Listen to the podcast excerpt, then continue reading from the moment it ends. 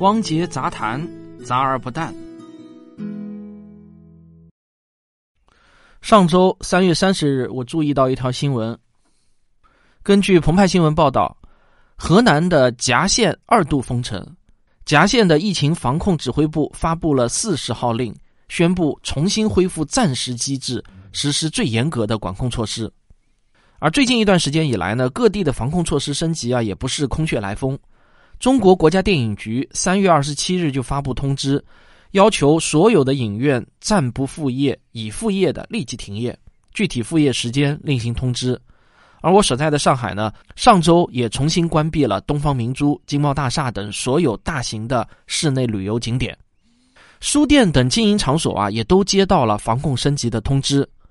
而四川省内一些恢复营业的娱乐场所，也应上级要求开了又关。国外的情况呢，就更是风声鹤唳了。三月份的最后一周，奥地利、捷克斯洛伐克、波黑、以色列等国家都下达了强制戴口罩令，而一向强调健康人不需要戴口罩的美国，防疫政策也发生了重大转变。四月三日，美国疾控中心修改了佩戴口罩的建议，最新的建议呢是，公众在出门的时候需要佩戴自制的布口罩，或者呢用围巾等遮挡口鼻。你可能会简单的认为啊，这一切变化都是因为新冠肺炎在全世界蔓延，国外的确诊人数不断冲高导致的。这样想啊，你就想简单了。其实从三月份的最后一周开始，各国的防疫措施突然升级的背后原因，不仅仅是因为确诊数据曲线的疯狂增长，背后还有一个极为重要的原因，而它才是真正导致各国本来已经绷得很紧的神经又升了一格的原因。这个原因就是无症状感染者，一个正在引发全球新一轮大恐慌的名词。我国政府也决定从四月一日开始向全球通报无症状感染者的数据。那么，到底什么是无症状感染者呢？为何这个名词会一夜之间登上国际热搜？它有没有可能对我们未来的生活产生极大的影响呢？今天啊，我就要给你把这些问题给讲清楚。实际上，在我第一次听到这个词的时候，我也跟你一样有一点点糊涂，因为我们明明已经熟悉了潜伏期这个词，为啥还要再创造一个无症状感染者呢？此前我们都知道，新冠病毒在体内的潜伏期大约是十四天左右，这也是各地要求强制隔离的天数。无症状感染者是不是等同于潜伏期的患者呢？我研究了一番啊，这个答案呢是略有不同，这个词有一些特殊的意义。它也是我们对这次新冠病毒的最新认识。为了给你讲清楚呢，我画了一个流程图啊，大家可以点开本期文稿来看。那如果一个人不幸中招，感染了新冠病毒，有哪几种可能的结果呢？如果你看不到图，你就听我描述。这个感染病毒大约十四天后啊，会有约百分之七十的人出现咳嗽等不同程度的症状。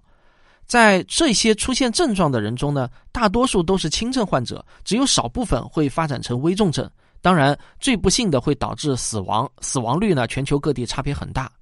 除了出现症状的患者，还有大约占感染者总数百分之三十的人，在十四天后依然不会出现症状。这些人又经过十四天的发展，其中大约有占总数百分之十五的人，在不知不觉中自己就会产生抗体，清除病毒。也就是说，病完全好了，那不得不说，这些人是不幸中的万幸儿。在隔离十四天后依然没有出现症状的人中呢，又分成了两种情况：有一些人会在最初被感染的大约二十八天后才出现症状，而剩下的一些人就是令各国防疫机构最棘手的新情况了。这些人他们从被感染开始啊，自始至终呢都没有出现症状，但奇怪的是呢，他们的体内也没有产生抗体。这些人啊，就好像能够与病毒和平共处、互不干涉内政一样，而这些人占总感染者数量的百分之三。我刚才说的这番数据呢，是经过我和牛牛小编，呃，大约经历了整整一个晚上非常辛苦的调研后总结出来的。数据的截止日期呢是到二零二零年四月三日。那么那些百分比数据的分母呢，都是感染者期初总数量啊，这一点大家不要搞错。那这些数据呢，是我们综合了世卫组织、各国政府以及相关机构公布的数据，在大致的区间范围内取了一个平均值。不过也请大家注意，新冠病毒呢仍然是一种全新的病毒，数据的样本量还是非常有限的，而且有一些国家早期的数据没有统计无症状感染者，所以未来这些百分比呢肯定还是会有一些修正的。但是我估计呢大差不会差太多啊。那如果大家对我们这些信源感兴趣的话呢，也可以点开本期文稿，我们附上了所有这些数据的来源。好了，那么你有了以上这个被病毒感染后的流程概念。那我就能告诉你潜伏期和无症状感染者的区别了。防疫部门就把所有最终会出现症状的那些病人，在出现症状之前的时间都叫做潜伏期，而把所有携带了病毒但又没有症状的患者统称为无症状感染者。好了，我们明确了概念，就该谈下一个至关重要的问题，而这个问题的答案演变才是真正引发这次新一轮国际恐慌的关键问题。那这个问题就是，在我前面说的那张流程图中，到底哪些人他具备传染性呢？首先啊，我想跟大家说明的是，新冠病毒是一种过去人类从未发现过的全新病毒，我们对它的认识有一个逐步加深的过程，所以也请大家不要苛责科学家群体和政府的相关部门，真的不要认为科学家群体很蠢，政府部门都很坏啊，这里面是有深刻的原因的。在新冠肺炎爆发的初期呢，防疫部门按照过去防治传染性肺炎，尤其是 SARS 的经验，认为只有出现了症状的患者才具备传染性，这个是很正常的。因此呢，国家卫健委在二月五日之前印发的前四版诊疗方案中，都把传染源写为目前所见传染源主要是新型冠状病毒感染的肺炎患者。换句话说呢，国家卫健委认为。只有发展成了肺炎了，才具备传染性。到了二月五日，诊疗方案的第五版发布，很多人注意到对传染源的描述有了一点变化，在这一版中增加了一句话：无症状感染者也可能成为传染源啊！大家注意啊，这时候我们的用词呢还是也可能，就是不太确定嘛。一直到三月四日发布的第七版仍然是这个结论，但是从三月份开始。就有越来越多的国内外的研究都指出，无症状感染者明确具备传染性。那我按照时间线顺序列举了一些我查询到的较为重要的研究证据。比如说，三月一日，中国医学会杂志社刊登了一篇论文，中提供了一份无症状感染者传播的证据。三月十二日，美国疾控中心收录的一篇国内外学者共同撰写的论文中，作者研究了发生在中国温州一家超市的集体感染案例。数据表明，这起案例有可能是无症状感染者传播。三月十九日，国际权威期刊《新英格兰医学杂志》刊登广东疾控中心研究者的论文，也指出无症状感染者具有传播潜力。到了三月三十一日，国家卫健委就正式发布官宣，有关新型冠状病毒无症状感染者是否具有传染性的系列问答，就确认了无症状感染者具备传染性。到这里呢，答案就越来越清楚了。我还是用前面那张流程图来说明，目前已知哪些人具备传染性。那听音频的朋友呢，你可以点开本期文稿看一下。画红圈的这些呢，就是确认具备传染性的；绿圈的就是没有传染性的。如果你看不到图呢，也没关系。总之呢，简单来说，就是除了被治愈或者自愈产生抗体清除病毒的人，其他人绝大多数都具有一定的传染力。但现在唯一还无法确定的是，在感染病毒超过二十八天之后的无症状感染者是否依然具备传染性。那为了后面的叙述方便，我把这个人群称为长期无症状感染者。三月三十一日，国家卫健委宣布，从四月一日开始，国家卫健委将在每日疫情通报中公布无症状感染者数量。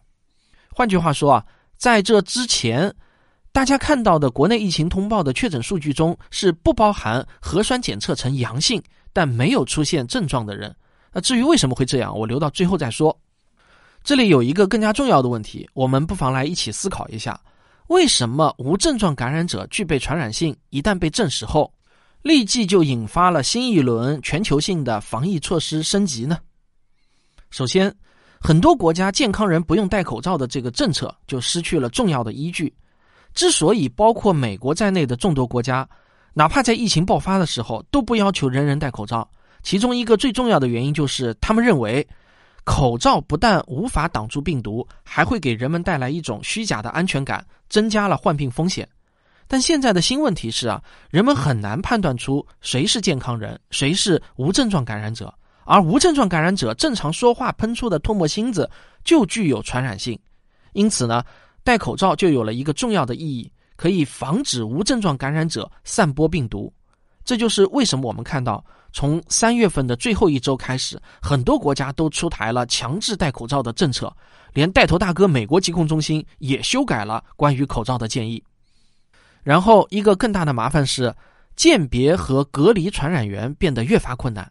二零零三年 SARS 流行的时候，所有的传染源呢都是有症状的患者，他们的体温都会升高，这就很容易把传染源和易感人群给隔离开来。现在呢就讨厌了啊！一个潜在的传染源，不仅别人很难发现他，更麻烦的是，他自己觉得自己是一个健康人，他会四处走动，他会正常社交，他会在不知不觉中散播病毒。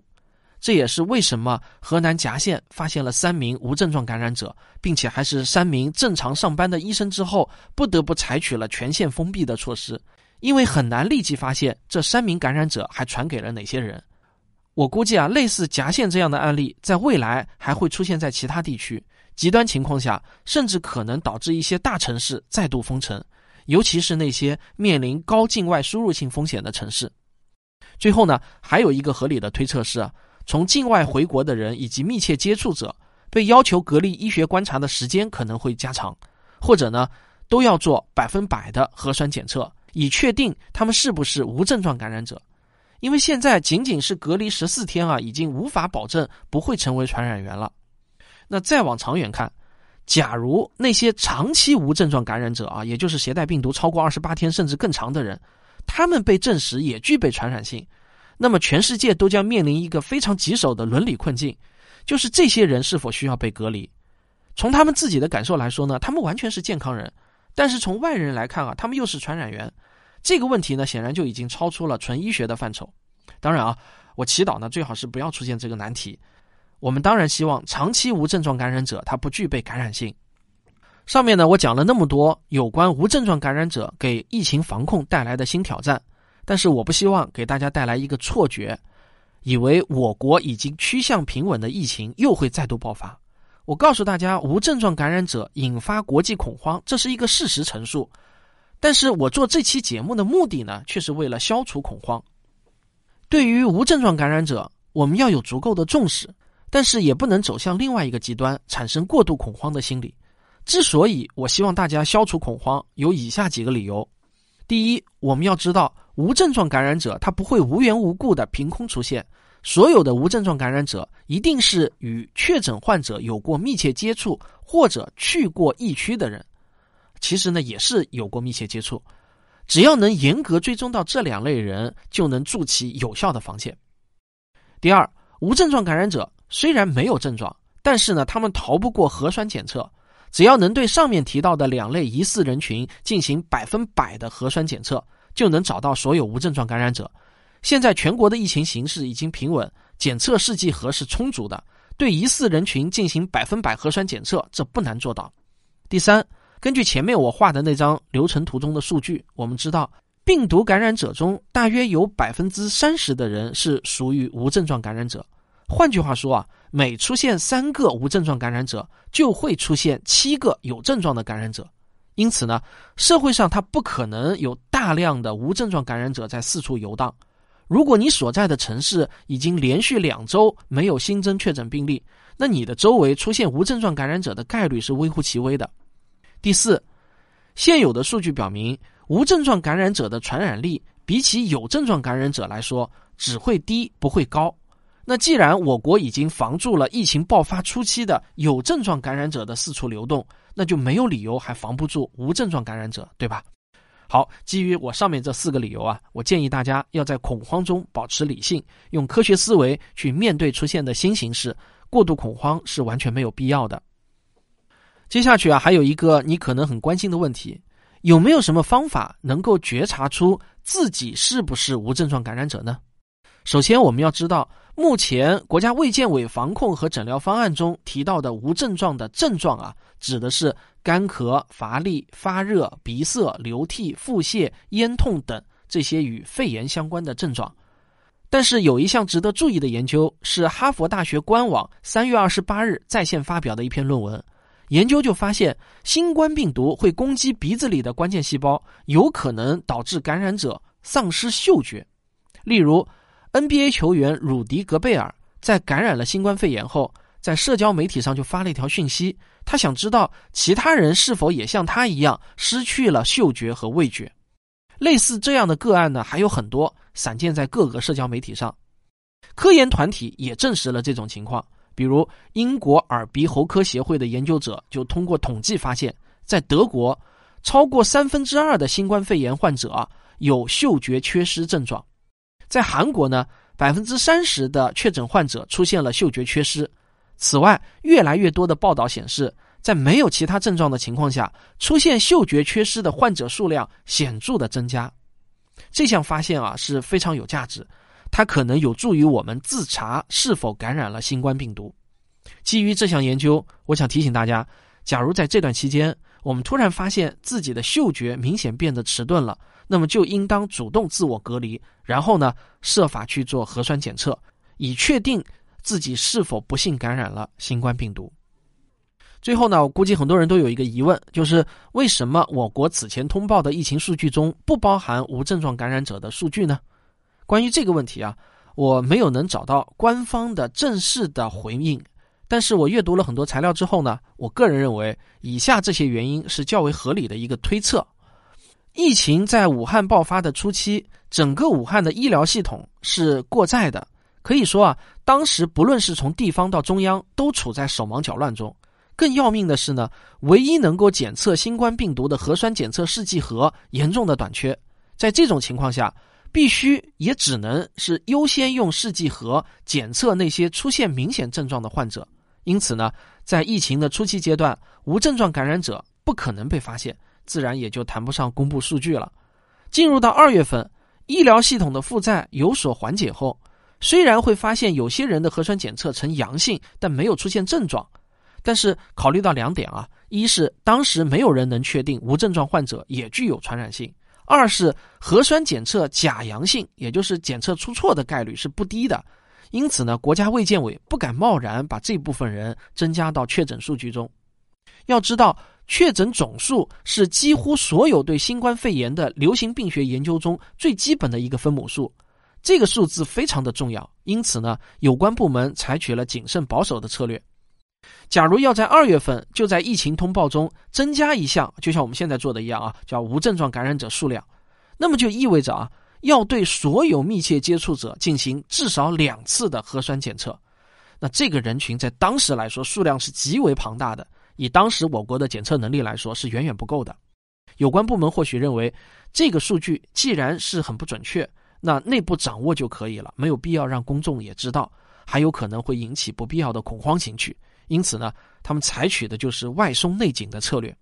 好，以上呢就是我今天这期的全部内容。我是职业科普人汪杰。每一个看似简单结论的背后，其实呢都并不那么简单。如果你喜欢我的这种讲解方式啊，欢迎关注我，我会经常就大家关心的科普话题进行深度的讲解。你在我这里听到的呢，都是经过我的甄别，并且绝大多数都是来自一手信源的信息总结。我也希望。能在汹涌的信息海洋中给你一个值得信任的港湾。好，这就是本期节目，咱们啊下期再见。在本期文稿中还附上了我们这期节目的所有信源，感兴趣的读者呢也可以自行查阅啊，欢迎批评指正。